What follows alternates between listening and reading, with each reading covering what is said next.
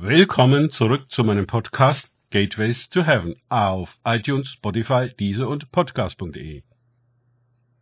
Mein Name ist Markus Herbert und mein Thema heute ist Kraft der Erfüllung. Weiter geht es in diesem Podcast mit Lukas 6, 17 bis 19 aus den Tagesgedanken meines Freundes Frank Krause. Und als Jesus mit ihnen herabgestiegen war, trat er auf einen ebenen Platz und eine Menge seiner Jünger und eine große Menge des Volkes von ganz Judäa und Jerusalem und von der Seeküste, von Tyrus und Sidon, die kamen, ihn zu hören und von ihren Krankheiten geheilt zu werden. Und die von unreinen Geistern geplagten wurden geheilt.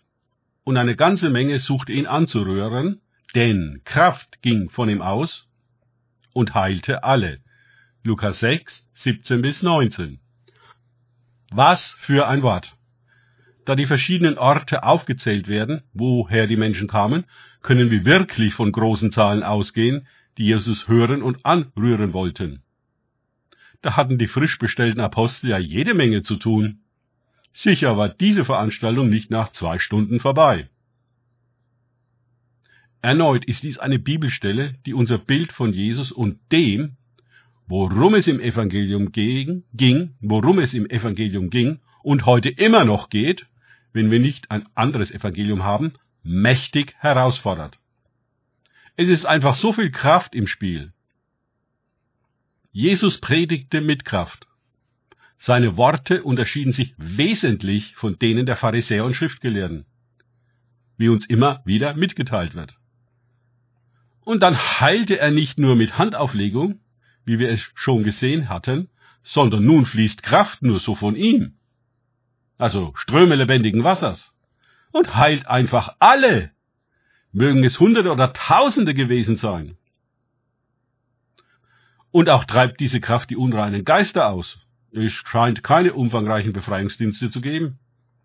Das ist das Reich Gottes, welches geschieht. Und es ist der Dienst des Lebens, der sich machtvoll demonstriert. Die lebensfeindlichen Kräfte der Krankheit und dämonischen Mächte der Finsternis können dem nicht standhalten.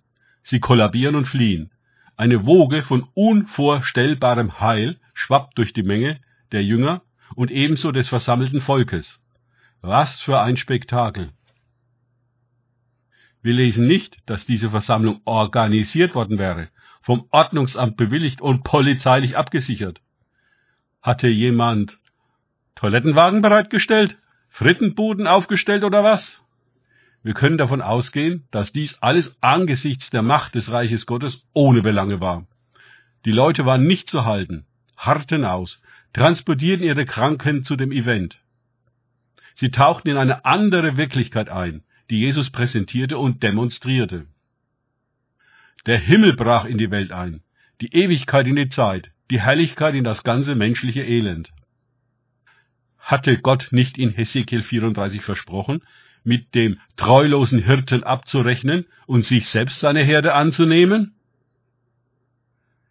Ich selbst will meine Schafe weiden, und ich selbst will sie lagern, spricht der Herr. Das Verlorene will ich suchen und das Versprengte zurückbringen.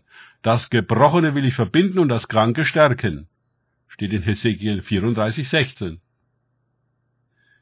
da Jesus gekommen ist, die Worte nicht nur vorzulesen und auszulegen, sondern zu erfüllen, handelt er in der entsprechenden Salbung des Heiligen Geistes, um das Wort zu vollbringen. Es ist eine Reich Gottes Revolution, eine Revolution der Erfüllung, die sicherlich alle unsere kleinen und religiös verzerrten Vorstellungen von dem, was in Lukas 6, 17 bis 19 in ganzen drei Versen beschrieben wird, übersteigt. Diese Revolution ist in Christus. Er ist der Schlüssel, die Türe und der Weg. Durch ihn kommen auch wir in Berührung mit der Kraft Gottes, die alles zu allen Zeiten so erfüllt, wie das Wort Gottes es sagt. Natürlich stellt sich für uns die Frage, wenn wir dies alles nicht erleben und Erfüllung nur ein frommes Wort für uns ist, inwiefern wir in Kontakt mit Jesus stehen. dem echten Jesus, der auferstanden ist, um mit seiner Gemeinde zusammen alles genauso fortzusetzen, wie es begonnen hat. Die Mission hat sich nicht geändert. Jesus hat sich nicht geändert. Aber wir haben uns geändert und eine Religion erschaffen, die sich christlich nennt, ohne es zu sein.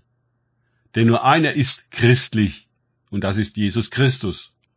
Und nur in der engen Beziehung zu ihm können wir gemeinsam mit ihm christlich sein, also wie er. Dann erleben wir auch das Reich Gottes, so wie es geschrieben steht. Eine Religion hat Jesus jedenfalls weder verkündet noch gegründet. Wofür auch? Danke fürs Zuhören. Denkt bitte immer daran, kenne ich es oder kann ich es im Sinne von erlebe ich es. Erst sich auf Gott und Begegnungen mit ihm einlassen, bringt Leben. Das wahre Leben und das Reich Gottes. Gott segne euch und wir hören uns wieder.